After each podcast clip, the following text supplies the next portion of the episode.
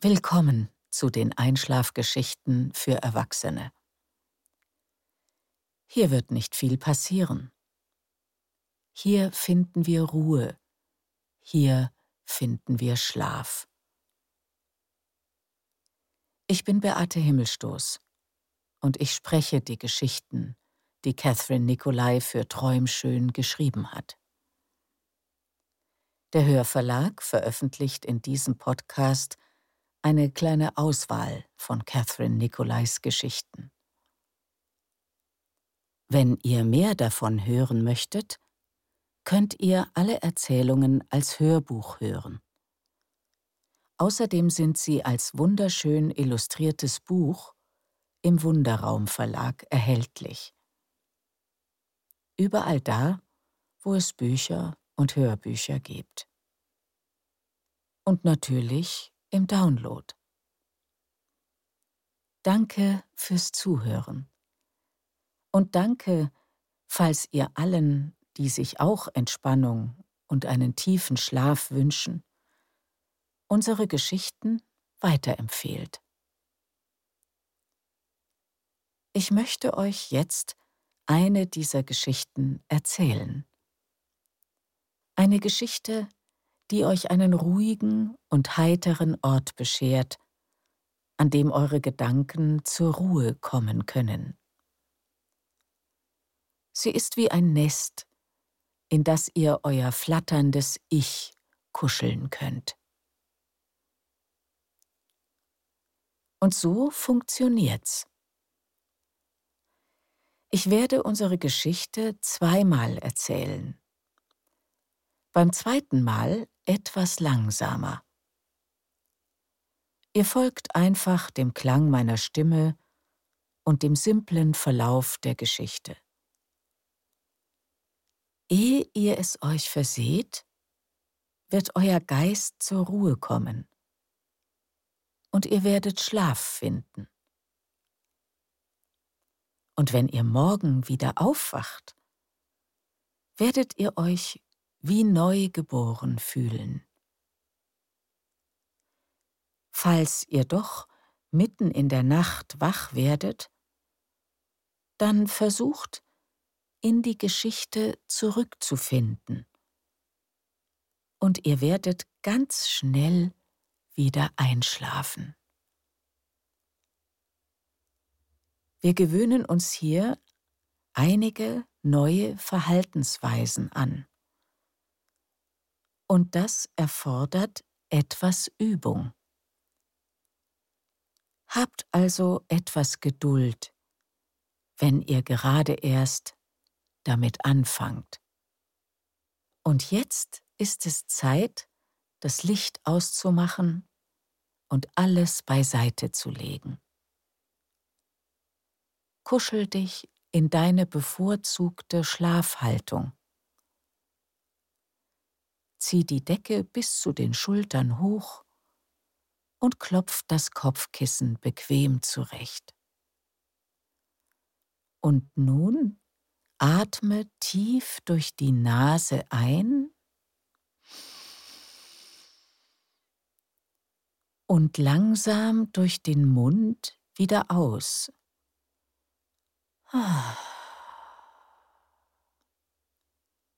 Gut. Und nun noch einmal. Ein und aus.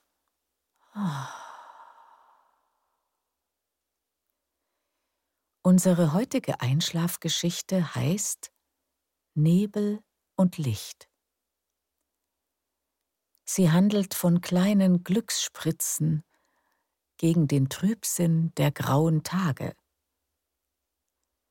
von einem kleinen Mädchen mit einer roten Wollmütze, den lateinischen Namen wunderschöner Pflanzen und dem guten Rat einer alten Freundin. Nebel und Licht. Es war ein düsterer, nebliger Morgen und die Straßenlaternen zeichneten gelbe Lichtkleckse auf den schmelzenden Schnee. Ich stapfte mit meinen Gummistiefeln durch den Matsch und steuerte eines meiner Lieblingscafés an. Die grauen Tage machten mich trübsinnig. Doch ich hatte vor, etwas dagegen zu unternehmen. Und Kaffee war der erste Teil meines Plans. An der Ecke eines Bürogebäudes befand sich das Café. Ein verwinkelter Raum mit Backsteinwänden und Holzbalken. Es gab dort nur ein kleines Angebot. Tee, Kaffee und Muffins, Kekse und Kuchen unter einer Glasglocke.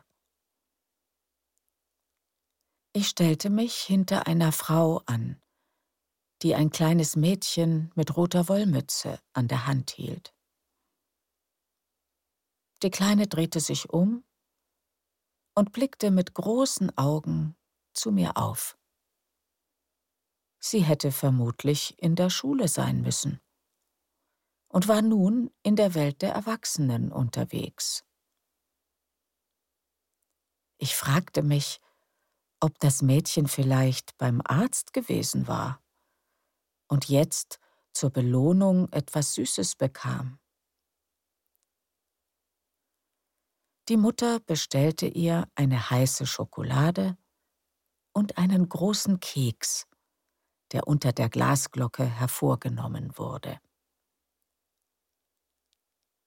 Die Kleine trug ihn sorgsam zu einem Kindertisch in der Ecke und setzte sich hin. Dann deutete sie nach draußen und rief, da sei ein Hund mit Punkten drauf und mit dem gleichen roten Halsband wie ihr Kätzchen zu Hause. Beim Anblick des fröhlichen Kindergesichts war ich schon heiterer.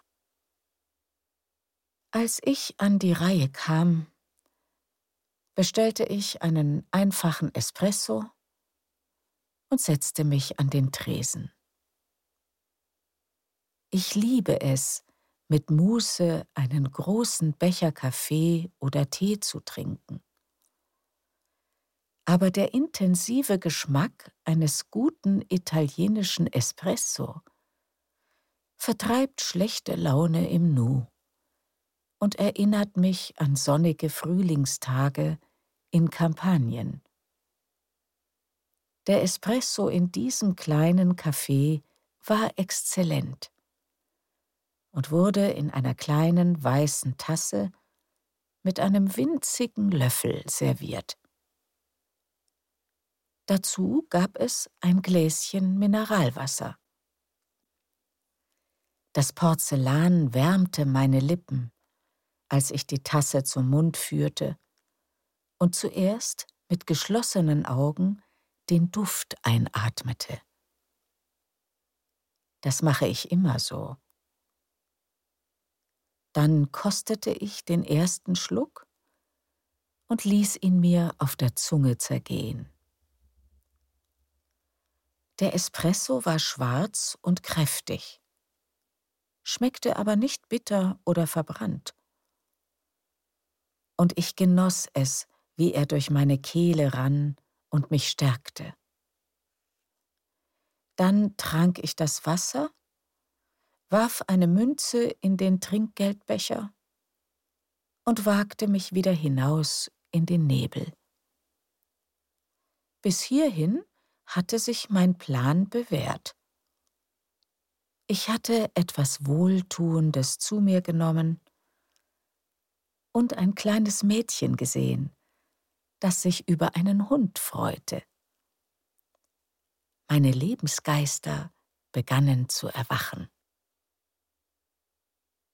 Der nächste Teil meines Plans führte mich durch den Park, vorbei an dem kleinen Amphitheater, in dem ich an Sommerabenden schöne Konzerte erlebt hatte. Vor mir watschelten Enten durch den Schneematsch. Mein Ziel war ein außergewöhnlicher Ort, der in einer hektischen Großstadt einem Wunder gleichkam. Ich ging auf das kuppelförmige Glashaus zu, das mich irgendwie an die Kuchenglocke im Café erinnerte, blieb stehen und sah mich um. Der Nebel war so dicht, dass er wie ein Tuch alles zu umhüllen schien. Sogar die Bäume waren nur schemenhaft zu erkennen. Schließlich zog ich die schwere gläserne Tür auf und trat ins Innere. Sofort umfing mich feuchtheiße Luft. In diesem Gewächshaus blühten über hundert Orchideen. Ich schloss die Augen, atmete tief den Geruch der warmen Erde und den Vanilleduft der Blüten ein. Dann hängte ich meinen Mantel an einen Haken neben der Tür und wanderte zwischen den Blumen umher. Während ich die vielfarbigen, prachtvollen Pflanzen betrachtete, wichen alle schwermütigen Gedanken aus meinem Kopf. Ich las die Namen und sagte sie vor mich hin, um sie mir zu merken. Mastevalia, Brassavola nodosa, Maxillaria, Vanda cyrulea, Psychopsis, Rhynchostilis. Vor einigen Jahren hatte ich eine sehr betagte Freundin, deren Leben sich dem Ende zuneigte. Sie liebte Orchideen und zeigte mir jedes Mal ihre Schätze, wenn ich zu Besuch kam. Dabei gestand sie mir eines Tages, dass ihr die Blumen immer nach der ersten Blüte eingingen. Achselzuckend sagte meine Freundin damals Na ja, aber ich liebe sie ebenso sehr. Deshalb kaufe ich mir ständig neue. Und das werde ich auch weiter tun, solange ich lebe. Was sie auch wirklich gemacht hat. Weil ich wusste, dass dieses Orchideenhaus sie begeistert hätte, betrachtete ich die bezaubernden Blumen auch durch die Augen meiner Freundin. Im Gedenken an sie. Von ihr hatte ich gelernt, mir allerlei kleine Genüsse zu gönnen, um mir das Leben zu versüßen. Ein Tässchen Espresso, Gummistiefel, mit denen ich durch Pfützen stapfen konnte, und Ausflüge wie diesen, damit mir leichter ums Herz wurde, wenn es einmal schwer war. Als ich aus dem Gewächshaus trat und den Reißverschluss meines Mantels zuzog, bemerkte ich, dass der Nebel sich lichtete. Der Himmel wurde heller. Ich steckte die Hände in die Manteltaschen und fand ein Döschen Lippenbalsam mit Minzaroma in der einen, eine Blechschachtel mit Zimtbonbons in der anderen.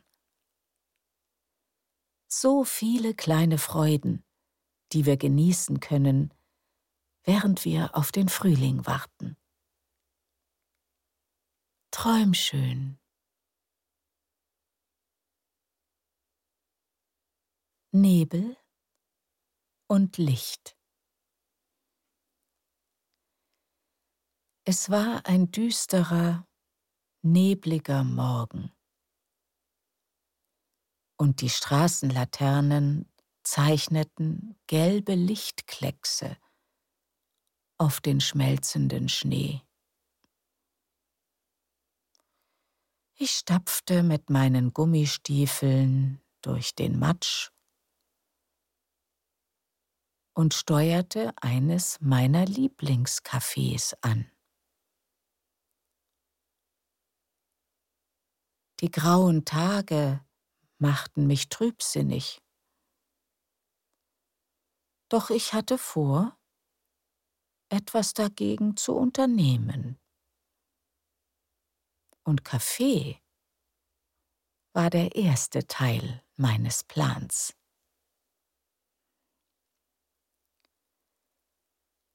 An der Ecke eines Bürogebäudes befand sich das Café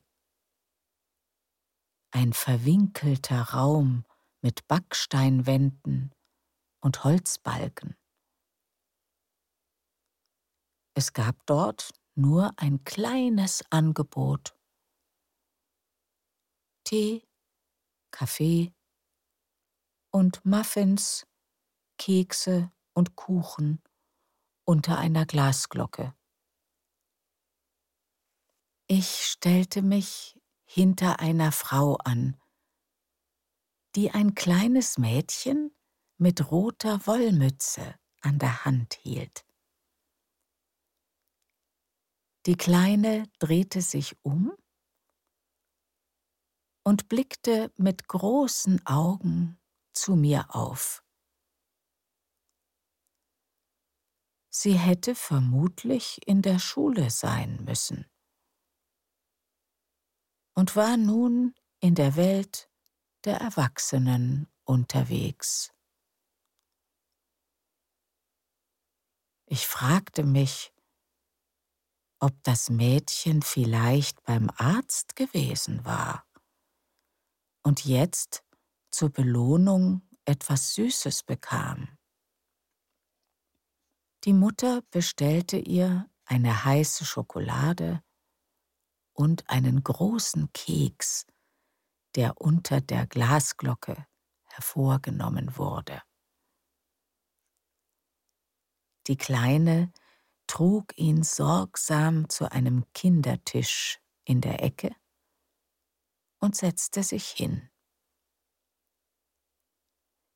Dann deutete sie nach draußen und rief da sei ein Hund mit Punkten drauf und mit dem gleichen roten Halsband wie ihr Kätzchen zu Hause. Beim Anblick des fröhlichen Kindergesichts war ich schon heiterer. Als ich an die Reihe kam, bestellte ich einen einfachen Espresso und setzte mich an den Tresen. Ich liebe es, mit Muße einen großen Becher Kaffee oder Tee zu trinken. Aber der intensive Geschmack eines guten italienischen Espresso vertreibt schlechte Laune im Nu und erinnert mich an sonnige Frühlingstage in Kampagnen. Der Espresso in diesem kleinen Café war exzellent und wurde in einer kleinen weißen Tasse mit einem winzigen Löffel serviert. Dazu gab es ein Gläschen Mineralwasser. Das Porzellan wärmte meine Lippen. Als ich die Tasse zum Mund führte und zuerst mit geschlossenen Augen den Duft einatmete. das mache ich immer so. Dann kostete ich den ersten Schluck und ließ ihn mir auf der Zunge zergehen. Der Espresso war schwarz und kräftig, schmeckte aber nicht bitter oder verbrannt. Und ich genoss es, wie er durch meine Kehle rann und mich stärkte. Dann trank ich das Wasser, warf eine Münze in den Trinkgeldbecher und wagte mich wieder hinaus in den Nebel. Bis hierhin hatte sich mein Plan bewährt. Ich hatte etwas Wohltuendes zu mir genommen und ein kleines Mädchen gesehen, das sich über einen Hund freute. Meine Lebensgeister begannen zu erwachen. Der nächste Teil meines Plans führte mich durch den Park, vorbei an dem kleinen Amphitheater, in dem ich an Sommerabenden schöne Konzerte erlebt hatte. Vor mir watschelten Enten durch den Schneematsch. Mein Ziel war ein außergewöhnlicher Ort, der in einer hektischen Großstadt einem Wunder gleichkam. Ich ging auf das kuppelförmige Glashaus zu, das mich irgendwie an die Kuchenglocke im Café erinnerte, blieb stehen und sah mich um. Der Nebel war so dicht, dass er wie ein Tuch alles zu umhüllen schien. Sogar die Bäume waren nur schemenhaft zu erkennen. Schließlich zog ich die schwere gläserne Tür auf und trat ins Innere. Sofort umfing mich feucht heiße Luft. In diesem Gewächshaus blühten über hundert Orchideen. Ich schloss die Augen, atmete tief den Geruch der warmen Erde und den Vanilleduft der Blüten ein. Dann hängte ich meinen Mantel an einen Haken neben der Tür und wanderte zwischen den Blumen umher. Während ich die vielfarbigen, prachtvollen Pflanzen betrachtete, wichen alle schwermütigen Gedanken aus meinem Kopf. Ich las die Namen und sagte sie vor mich hin, um sie mir zu merken. Mastevalia, Brassavola nodosa,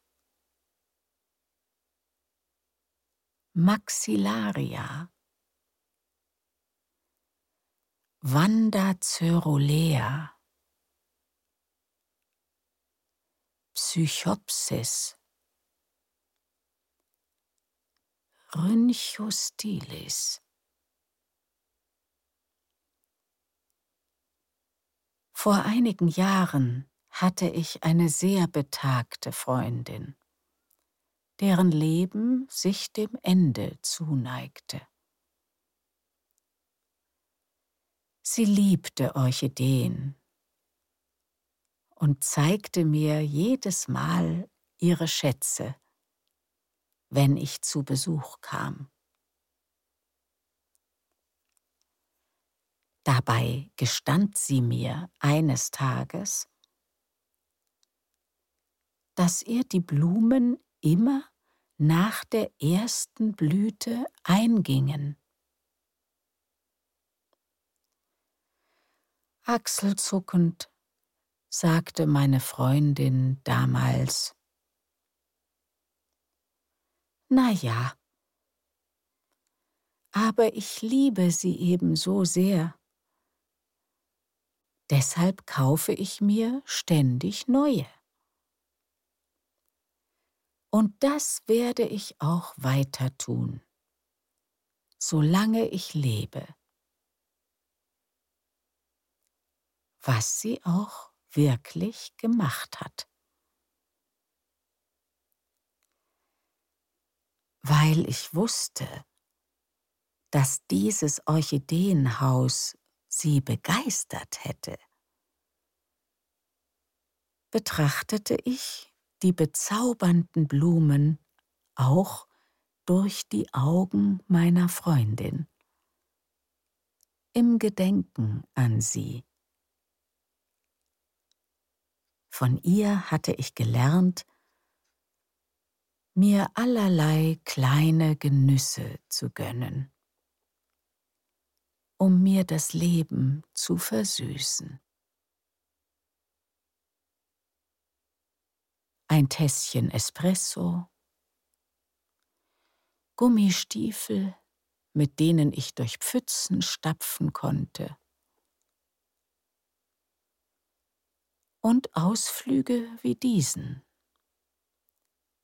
damit mir leichter ums Herz wurde, wenn es einmal schwer war.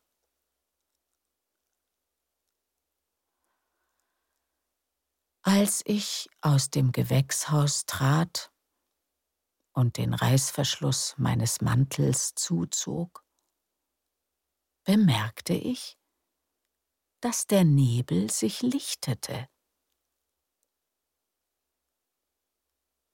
Der Himmel wurde heller.